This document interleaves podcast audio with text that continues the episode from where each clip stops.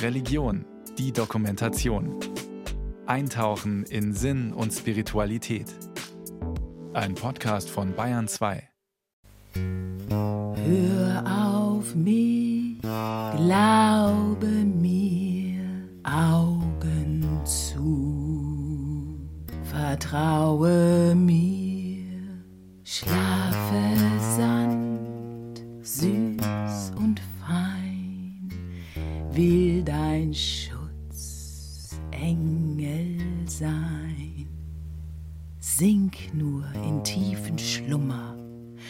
schwebe dahin im Traum. Langsam hebt dich Vergessen, doch das spürst du kaum. Hör auf mich, glaube mir, Augen zu, vertraue mir. Sie erinnern sich?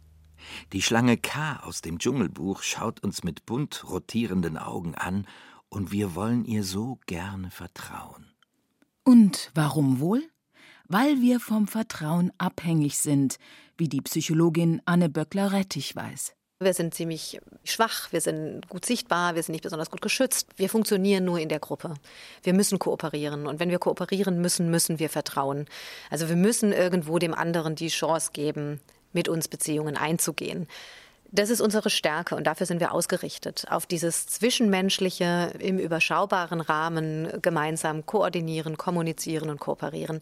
Anne Böckler-Rettich ist Professorin für Psychologie an der Uni Würzburg und interessiert sich besonders für die Mechanismen, die dem Zwischenmenschlichen zugrunde liegen. Also Empathie, Perspektivenübernahme und Vertrauen.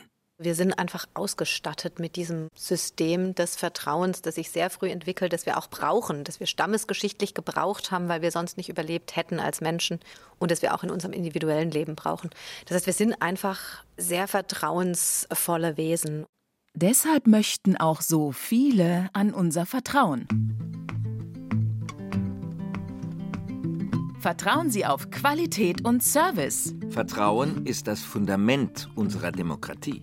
Vertrauen ist unser Versprechen. Die auf den Herrn harren, kriegen neue Kraft, dass sie auffahren mit Flügeln wie Adler, dass sie laufen und nicht matt werden, dass sie wandeln und nicht müde werden. Jesaja 40, 31. Vertrauen Sie auf jahrzehntelange Erfahrung. Vertrauen, das sich auszahlt. Vertrauen Sie der Nummer eins. Vertraue auf den Herrn von ganzem Herzen und verlass dich nicht auf deinen Verstand. Auf all deinen Wegen erkenne ihn, so wird er deine Pfade ebnen. Sprüche 3, 5 bis 6. Vertrauen in die Kraft der Gemeinschaft. Vertrauen in unsere Nation. Vertrauen in die Zukunft. Vertrauen in die nächste Generation. Vertrauen ist der Schlüssel zum Erfolg. Denn wir wandeln im Glauben und nicht im Schauen. 2. Korinther 5, 7.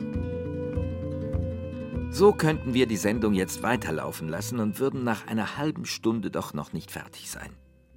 Der Markt der Vertrauensanbieter quillt über stößt aber auf zunehmende Skepsis. Denn das Vertrauen in die Welt erodiert.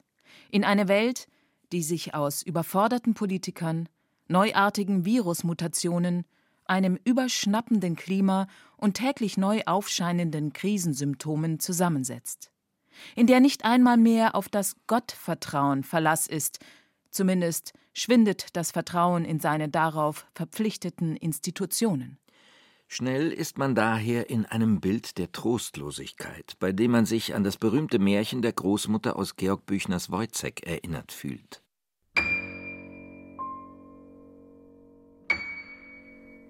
Es war einmal ein arm Kind und hat kein Vater und keine Mutter. War alles tot und war niemand mehr auf der Welt. Alles tot. Und es ist hingangen und hat geweint, Tag und Nacht. Und wie auf der Erd niemand mehr war, wollt's in Himmel gehen. Und der Mond guckte es so freundlich an. Und wie es endlich zum Mond kam, war es ein Stück faul Holz. Und da ist es zur Sonn gangen, und wie es zur Sonn kam, war es ein verwelkt Sonneblum. Und wie es zu den Sternen kam, waren's klei goldene Mücken, die waren angesteckt, wie der Neuntöter sie auf die Schlehe steckt. Und wie es wieder auf die Erd wollt, war die Erd ein umgestürzter Hafen und war ganz allein, und da hat sich's hingesetzt und geweint. Und da sitzt es noch und ist ganz allein. Die Welt des armen Kindes, die Büchner hier im frühen 19. Jahrhundert skizziert, ist eine Fake-Welt. Eine Illusionsbude voller falscher Projektionen, die mit ihrer Unbehaustheit, Kälte und Verlassenheit unmittelbar an Bilder des Krieges und der Naturzerstörung von heute denken lässt. Bilder, die nicht viel Vertrauen in die Zukunft wecken. Die letzte Generation trägt diesen Vertrauensverlust im Namen. Aber sind wir nun die einsamen Kinder, die, weil wir das Vertrauen in die Welt verloren haben, im Krisenmodus verharren? Oder ist blindes Vertrauen eine illusionäre Hoffnung, die besser erst einmal durch kritisches Hinsehen überprüft werden sollte? Also wäre es für das arme Kind aus Büchners Märchen vielleicht besser gewesen, seine traurige Situation anzunehmen und dann zu versuchen, das Beste daraus zu machen, anstatt eigentlich leicht zu durchschauenden Illusionen zu vertrauen? Wäre das misstrauische Kind weniger einsam? Wie also umgehen mit dem Vertrauen? Diesem Gefühl, das wir so gerne hätten, das uns deshalb viele vermitteln möchten, das aber in unserer gegenwärtigen Situation vielfältigem Misstrauen gewichen ist. Eine Antwort ist hinschauen, sich den Begriff vornehmen und, darauf muss man leider schon extra hinweisen, darauf vertrauen, dass wir in unserer demokratischen Gesellschaft noch das Privileg des freien öffentlichen Austausches von Gedanken und Meinungen haben. Zum Beispiel auf einer Tagung des Goethe-Institutes im Mai 23. Generalsekretär Johannes Ebert also natürlich ist das Thema Vertrauen ein sehr großer Begriff mit ganz vielen Bedeutungen. Es wird in der Wirtschaft anders gedeutet, wo Vertrauen für Banken, für jedes Geschäft eigentlich eine Grundbeziehung ist, als beispielsweise in den internationalen Beziehungen. Und so ist es immer, glaube ich, ganz schwer, eine Definition zu finden. Für mich so ganz nützlich war die Definition von Niklas Luhmann, Vertrauen als ein Mechanismus zur Reduktion sozialer Komplexität. Klingt sehr kompliziert, aber die Basisannahme ist eigentlich, wenn man Menschen, Institutionen und so weiter vertraut, dann reduziert sich die Komplexität in diesem Verhältnis. Man braucht nicht mehr so viel Checks and Balances, man braucht nicht mehr so viel Kontrollen, man braucht nicht so viel Mechanismen, um sich abzusichern und kann deswegen viel einfacher zusammenarbeiten. Der Soziologe Niklas Luhmann betrachtet Vertrauen als eine Schlüsselkomponente sozialer Systeme.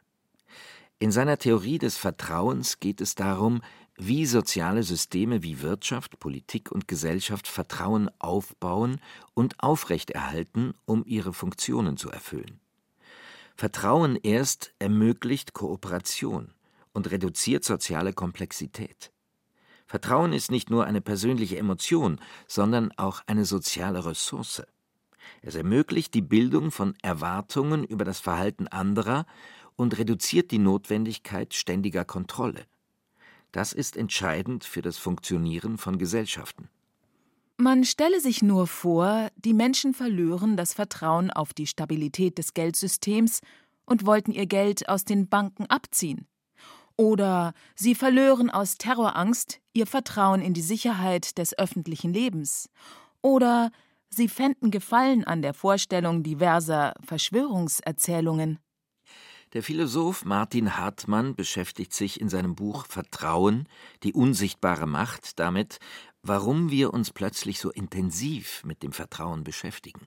Denn, so schreibt er, zum Vertrauen gehört in einem ganz profunden Sinne ein gehöriges Maß Gedankenlosigkeit. Es lebt davon, unbemerkt und so unauffällig wie möglich zu bleiben. Es verändert sich die Welt enorm. Ja, wir haben immer mehr Kontakte mit Leuten, die wir nicht kennen. Unsere Umgebungen werden alle mehr technisch gesteuert. Wir müssen mit Algorithmen umgehen, die wir nicht verstehen. Jetzt gibt es KI-Themen, die uns erstmal völlig fremd sind. Wir haben Kriege, wir haben große, große Krisen, Klimawandel. Irgendwie bricht etwas weg, was uns vertraut war. Und das scheint in vielen Leuten und natürlich auch in mir viele, viele Fragen auszulösen. Manches davon könnte man als Vertrauensverlust bezeichnen. Manches davon, da wäre ich optimistischer als das Aufbrechen neuer Räume, in denen wir jetzt handeln müssen und wo wir nach Vertrauen suchen müssen, weil wir merken, dass wir die Probleme nur mit Vertrauen lösen können. Corona wäre so ein Beispiel, wo wir irgendwann gemerkt haben, im Grunde kann das nur bewältigt werden, wenn auch uns Vertrauen geschenkt wird von politischer Seite her oder wenn wir einander vertrauen in der alltäglichen Umsetzung. Also das sind alles Krisen, das sind alles Ungewissheiten, die aufgebrochen sind, die jetzt vielleicht eine neue Dimension gewonnen haben und so bedrohlich und so unvertraut geworden sind, dass das Vertrauen jetzt zur Disposition steht und zwar so fundamental zur Disposition. Vielleicht geht es ja sogar um unsere Stellung in der Welt. Wenn es nicht so pathetisch klänge, würde ich sagen, es geht ums Ganze. Was klar ist, auch aufgrund der globalen Dimension vieler dieser Krisen, wir können es nur zusammen irgendwie leisten. Und das sage ich in eine Welt hinein, in der jetzt neue Konfliktlinien aufgetaucht sind, wenn wir jetzt an Russland und die Ukraine denken, oder alte Konfliktlinien einfach nicht weggehen oder wo sogar die USA als verlässlicher Bündnispartner wegzubrechen drohen, wenn Trump wieder gewählt werden sollte. Das ist eine Menge Ungewissheit, das ist eine Menge Unvertrautes. Die Menge an Unvertrautem türmt sich beängstigend auf und scheint bei vielen Wut und Ohnmachtsgefühle gleichermaßen zu provozieren, sagt der Philosoph Martin Hartmann.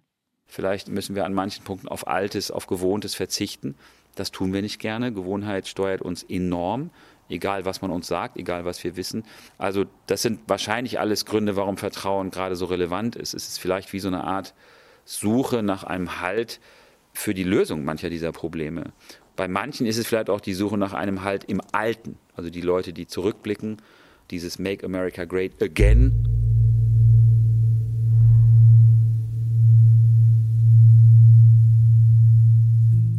Es ist auffällig, dass in der politischen Rede vorwiegend rechter Parteien ein Begriff als Grundierung des sozialen Vertrauens auftaucht.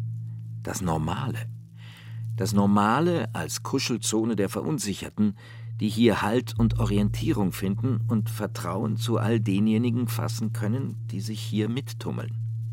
Im Umkehrschluss bedeutet dies natürlich Misstrauen gegenüber allem Unnormalen, mit den entsprechenden Einflüssen auf das zwischenmenschliche Verhalten. Vertrauen wird zur Währung derer, die sich auf dem Boden gemeinsam empfundener Normalität bewegen. Die anderen jedoch, die anders sind, die verdienen das Misstrauen, dem sich zum Beispiel Geflüchtete umso stärker ausgesetzt sehen, je abweichender ihre Herkunftskultur von der als normal empfundenen Normalkultur ist. Es sei noch einmal Martin Hartmann zitiert. So gesehen ist Vertrauen in gewisser Weise das Problem und nicht die Lösung. Gerade weil wir Vertrauen suchen und auch brauchen, halten wir an dem Vertrauen fest, das wir haben, und reagieren mit Unbehagen auf alle Faktoren, die wir als vertrauensgefährdend einstufen. Wir verwechseln Vertrauen mit Vertrautem und brauchen vielleicht ein Vertrauen ins Offene, Unbekannte. Nur woher nehmen? Wir sind entwicklungsgeschichtlich stark darauf gepolt, vertrauen zu müssen und auch zu wollen, sagt die Psychologin Anne Böckler-Rettich, und benutzen zur Vertrauensprüfung Instrumente, die sich seit Urzeiten bewähren. Menschen sind unglaublich gut drin, Gesichter zu verarbeiten. Das ist so eine unserer vielen sozialen Stärken und wir kategorisieren Gesichter auch super schnell danach, ob die vertrauenswürdig aussehen oder nicht. Auch Blicke, bestimmtes Blickverhalten halten wir für vertrauenswürdiger als anderes Kleidung. Es gibt so Kleidung, mit der strahlen sie Kompetenz aus und Vertrauenswürdigkeit, so ein Doktorkittel oder so. Das sind alles Signale der Vertrauenswürdigkeit, die gar nicht besonders vertrauenswürdig sind. Jeder kann sich einen Doktorkittel anziehen. Und auch hinter Gesichtern, die erstmal vertrauenswürdig scheinen, stecken nicht zwangsläufig vertrauenswürdige Personen. Von all den Manipulationsmöglichkeiten der sogenannten künstlichen Intelligenz ganz zu schweigen. Also wir verlassen uns auch auf viele Signale, die nur begrenzt valide sind. Warum wir nicht dauernd enttäuscht werden, liegt unter anderem daran, dass die meisten Menschen eben dann doch in der normalen Interaktion ganz zuverlässig sind und dass wir dann noch Verhaltenscues mitbekommen, denen wir auch mehr Gewicht verleihen. Was wir laut Anne Böckler-Rettich als klares Signal für Vertrauenswürdigkeit sehen, ist, wenn sich jemand geduldig, mitfühlend, hilfsbereit, großzügig und zuverlässig verhält. Solche Verhaltensweisen, die identifizieren wir sehr schnell und die interpretieren wir auch sehr schnell. Also da schließen wir ganz schnell von jemand hilft einer älteren Dame über die Straße, jemand trägt jemand den vergessenen Schirm nach, interpretieren wir ganz schnell, ah, das ist eine zuverlässige Person, das ist ein guter Mensch, können wir vertrauen. Andersrum funktioniert das laut Böckler-Rettich genauso schnell. Wir sind zwar sehr sensibel für Anzeichen der Vertrauenswürdigkeit, aber wir sind noch sensibler für Anzeichen der Vertrauensunwürdigkeit. Also wir Menschen haben da schon einen Negativitätsbias. Also was uns wirklich besonders schnell auffällt, ist, wenn jemand sich selbstsüchtig, eigennützig, rücksichtslos verhält. Das merken wir sehr schnell. Und auch da schließen wir schnell, oft zu schnell, auf die Persönlichkeit. Also jemand drängelt sich vor, ist uns ganz klar, das ist ein Egoist. Wenn wir selber uns mal vordrängeln, wenn wir selber uns den Teller voll laden beim Buffet, was auch immer so diese im kleineren Maße selbstsüchtigen Verhaltensweisen, schieben wir das auf die Situation. Also wir haben es eilig gehabt, wir haben es gar nicht gesehen, dass da eine Schlange war und so weiter. Das tun wir bei anderen Leuten oft nicht. Also gerade wenn wir jemanden nicht kennen, sind wir da durchaus schnell mit diesen Interpretationen, dass eine Verhaltensweise wirklich dann symptomatisch ist für die ganze Person. Die Vertrauensmaßstäbe sind aber nicht geeicht. Wem und was wir vertrauen, ist fluide.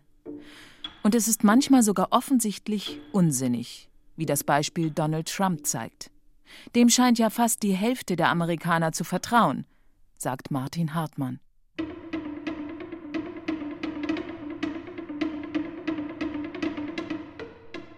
Naja, das klingt ja verrückt, weil der offen lügt. Das würde man ja normalerweise nicht sagen, ja. Aber die Pointe ist ja vielleicht gerade, dass Trump auf eine Art sehr authentisch ist, weil er sozusagen in seinem Lügen total berechenbar ist. Man weiß genau, wie er tickt, man weiß genau, wie er ist. Das heißt, er ist in seiner Unehrlichkeit ehrlich. Das klingt paradox, aber das scheint für manche Leute anziehend zu sein, die irgendwie der Meinung sind, dass die anderen Politiker immer lügen oder heuchlerisch sind oder immer nur geredet haben und nicht getan haben. Und das scheint bei Trump irgendwie vielleicht eine brillante Strategie zu sein, wenn es eine Strategie ist, dass er auf eine Art ehrlich ist in seiner Unehrlichkeit oder in seiner fehlenden Integrität. Und das scheint dann auf eine ganz perverse Weise diesen Trump attraktiv zu machen für so viele. Ja? Man weiß, was man kriegt. Und selbst wenn das am Ende gar nicht durchgeführt wird oder so, scheint das manchen zu reichen, dass dieser Typ so wahnsinnig authentisch ist. Mit seinem Hinweis auf die Strategien der offenen Lügen entwickelt Martin Hartmann eine neue Perspektive für die Bewertung des Vertrauens. Also da versuche ich natürlich wissenschaftlich gesprochen etwas vorsichtiger zu agieren, vielleicht auch etwas langsamer, um nicht so in Pauschalisierung zu kippen. Und dann ist es für mich auch kein Problem zu sagen, es gibt Beziehungen, wo es ganz sinnvoll ist, nicht zu vertrauen und eher mit Misstrauen mit bestimmten Personen umzugehen, wenn es halt nicht sinnvoll ist zu vertrauen. Es gibt Leute, die uns schaden wollen oder bei denen unser Vertrauen nicht gut aufgehoben wäre. Es gibt Vertrauensmissbrauch überall. Das ist nicht leicht zu erkennen. Die Leute, die unser Vertrauen missbrauchen, sind manchmal ganz gut darin, uns zu täuschen. Also das ist nicht gut, das ist kein glückliches Leben vielleicht. Deswegen mag ich so pauschale Aussagen wie der Mensch kann ohne Vertrauen kein gutes Leben leben nicht so gern. Das ist für mich nicht so informativ. Was soll das heißen? Ich werde an manchen Punkten, wenn ich ein gutes Leben lebe, sicherlich vertrauensvolle Beziehungen brauchen, aber das müssen nicht alle sein. Grundsätzlich sieht Hartmann es als problematisch an, den Vertrauensbegriff unreflektiert und inflationär zu gebrauchen. Jeder hat seine eigenen Geschichten. Jeder hat Erlebnisse, Erfahrungen, die sein Vertrauen prägen in den verschiedenen Ebenen, in denen Vertrauen wichtig sein kann.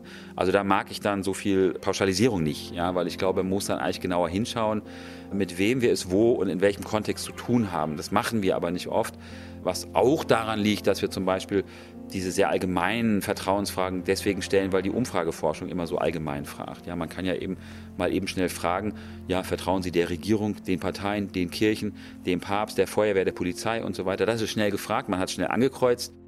Hartmann nennt es eine Verdinglichung des Vertrauens, die wegführt von einem selber als vertrauenssuchender und vertrauensproduzierender Person. Vertrauen ist auch eine produktive Fähigkeit. Sich etwas zutrauen. Sich trauen zu vertrauen. Und in dem Zusammenhang tritt ein Begriff auf, den man leichtfertig als letzte Hoffnung der Hoffnungslosen bezeichnen könnte, das Gottvertrauen.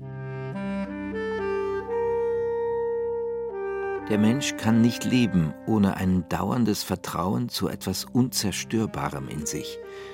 Wobei sowohl das Unzerstörbare als auch das Vertrauen ihm dauernd verborgen bleiben können. Eine der Ausdrucksmöglichkeiten dieses Verborgenbleibens ist der Glaube an einen persönlichen Gott. Franz Kafka. Interessant ist ja, dass das, was wir jetzt zwischenmenschliches Vertrauen nennen und was meistens für uns so der wesentliche Bezugspunkt ist, dass das wie herausgearbeitet werden musste aus dem Gottvertrauen. Weil das Gottvertrauen war so zentral in der Tradition der christlich geprägten Gesellschaften, dass im Grunde genommen für zwischenmenschliches Vertrauen erstmal noch gar kein Platz war.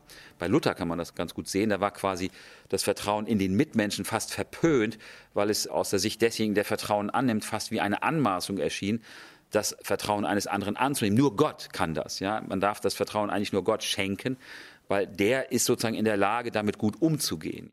Im Sinne von, wirf dein Anliegen auf den Herrn, der hat einen breiten Hals und kann's wohl tragen. Martin Luther. Gottvertrauen. Ich würde das jetzt gar nicht so stark mit Religion verbinden in der Antwort, sondern auch nochmal auf Niklas Luhmann gehen und sagen, ohne Vertrauen würden wir morgens gar nicht aus dem Bett steigen. Ja?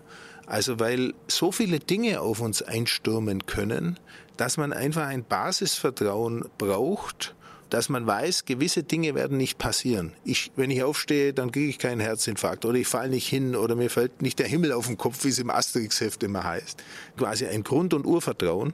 Die andere Beziehung, die ich beim Begriff Gottvertrauen herstellen würde, ist so ein Gedanke der Hoffnung. Ja, dass man sagt, ich habe Vertrauen, dass gewisse Dinge nicht wirklich schlimm werden oder dass sie nicht eintreten werden oder dass sie vielleicht besser werden. Ich muss noch einmal an das Kafka-Zitat denken. Der Mensch kann nicht leben ohne ein dauerndes Vertrauen zu etwas Unzerstörbarem in sich, wobei sowohl das Unzerstörbare als auch das Vertrauen ihm dauernd verborgen bleiben können. Das scheint mir die ganze Komplexität des Vertrauens zusammenzufassen. Wir können nicht leben ohne Vertrauen, aber seine Basis bleibt uns verborgen. Das heißt, es gibt kein Vertrauen ohne Unsicherheit. Zu vertrauen heißt ins Risiko gehen. Die Schlange K kann uns erwürgen oder mit ihrer Umarmung schützen. Wenn wir die Beziehung nicht wagen, werden wir es nie erfahren.